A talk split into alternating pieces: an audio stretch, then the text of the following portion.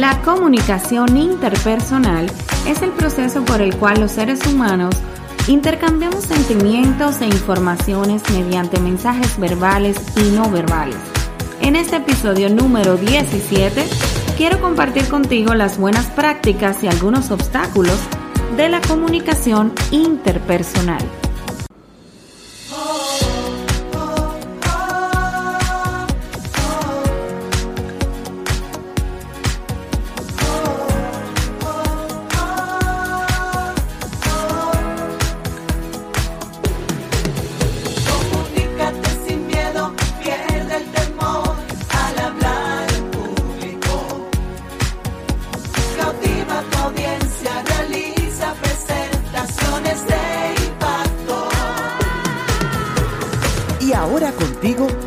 Elizabeth Vargas, especialista en comunicaciones corporativas y marketing, asesora y capacitadora en técnicas de oratoria y redacción de discurso. Operación Comunícate. Hola, qué bueno saber que me acompañas nuevamente en un episodio de Operación Comunícate, uno más, uno nuevo, el número 17. De verdad que mil gracias por tu apoyo para mí significa muchísimo.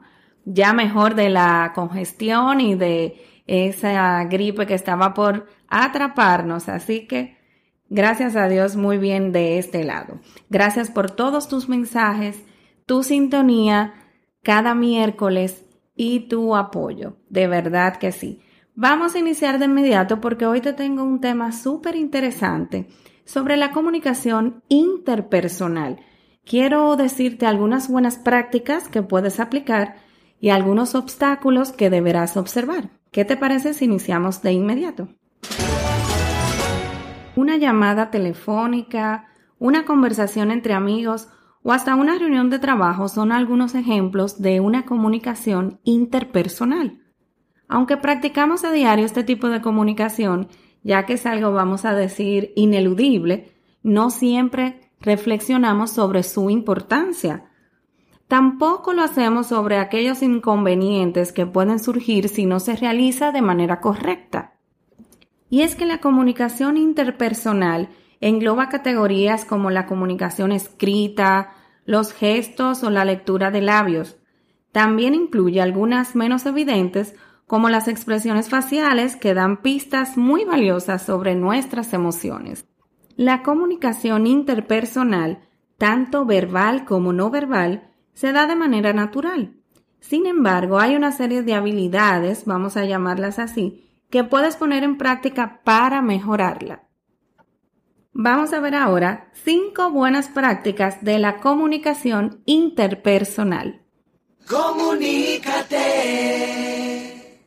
La primera, saber escuchar. Sin lugar a dudas es el elemento crucial de la comunicación. Al escuchar, no solo se reafirma el entendimiento del mensaje, sino también el apoyo que el emisor recibe del receptor mientras se expresa. Para lograr permanecer callados mientras escuchamos, debemos dejar hablar al interlocutor y concentrarnos en él. La clave yo tendría que está en hacerle ver que hay un interés en lo que dice y para alcanzar esto o lograrlo, hay que dirigir nuestro cuerpo hacia él y tratar siempre de mirarle a los ojos. La segunda, no realizar juicios de valor. Por naturaleza, el ser humano tiende a construir su propia opinión de cualquier interlocutor en base a sus creencias, sus valores o hasta su forma de vida.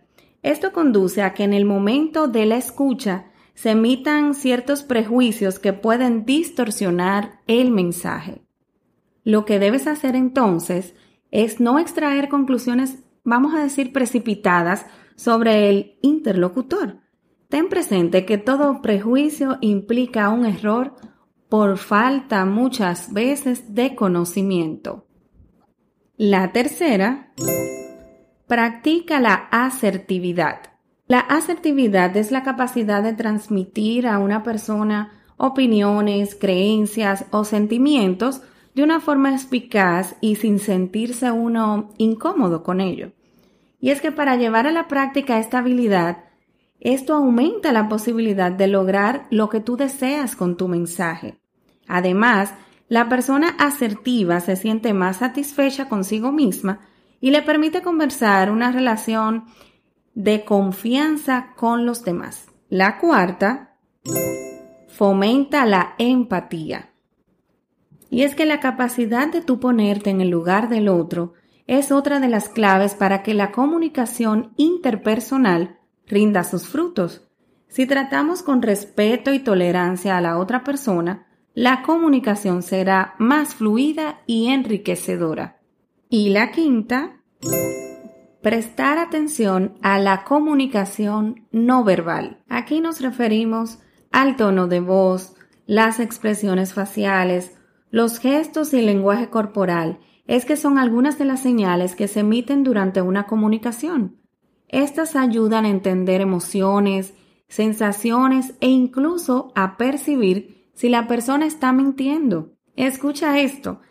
Algunos investigadores señalan que cuando alguien no está diciendo la verdad, tiende a mirar hacia arriba y hacia la izquierda. En cambio, se dice que si la persona no recuerda algo o no está segura de estar en lo correcto, bajará los ojos y mirará hacia la derecha. Ahora bien, en el lado opuesto a estas buenas prácticas que te acabo de mencionar, que fueron cinco, existen ciertos obstáculos o barreras que dificultan el proceso comunicativo. Conocerlas e identificar estas barreras también te ayudará a mejorar ese proceso de comunicación interpersonal. Yo me voy a referir a tres barreras principales. ¿Te parece?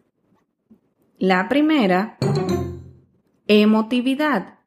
Las reacciones emocionales, especialmente las negativas, pueden influir en cómo se comprende el mensaje y también repercute en los siguientes mensajes a ese.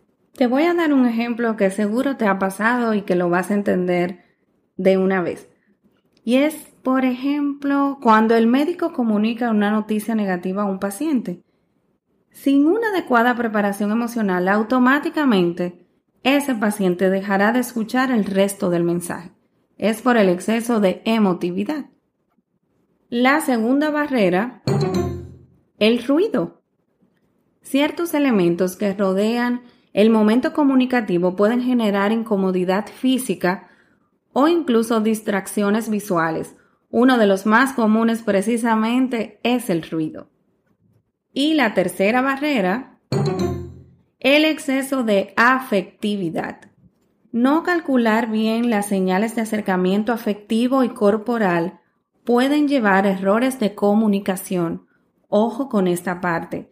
A veces, con la intención de lograr empatía con la otra persona, podemos caer en un acercamiento desproporcionado que puede incomodar a ese individuo. Así que debemos tener mucho cuidado en este punto. Yo te diría que en la época actual en la que vivimos necesitamos ser sensibles al increíble proceso de la comunicación interpersonal y es que así podremos lograr mejores resultados al momento de intercambiar ideas con las demás personas. Este ha sido nuestro episodio número 17. Nueva vez, muchísimas gracias por tu sintonía. Recuerda que puedes ir a Instagram, a elicomrd y ampliar todas estas informaciones y también visitar nuestra página web que contiene el blog de Eli por si quieres imprimir estas informaciones del podcast y leerlas cuando tengas un tiempecito con más calma. Puedes ir directamente a www.elicomrd.com. Te voy a estar esperando muy contenta de que siempre recibas estos consejos que trato de llevarte con muchísimo cariño para que puedas perder el miedo de hablar en público. Y te recuerdo, puedes suscribirte al podcast Operación Comunícate totalmente gratis porque grabamos todos los miércoles desde República Dominicana, la Isla Bonita, y así no te pierdes nuestros episodios. Es totalmente gratis en cualquier reproductor de podcast de tu preferencia.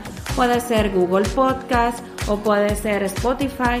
Tú vas a buscar en la lupita, que es el buscador, vas a colocar Operación Comunícate y puedes encontrar todos nuestros episodios.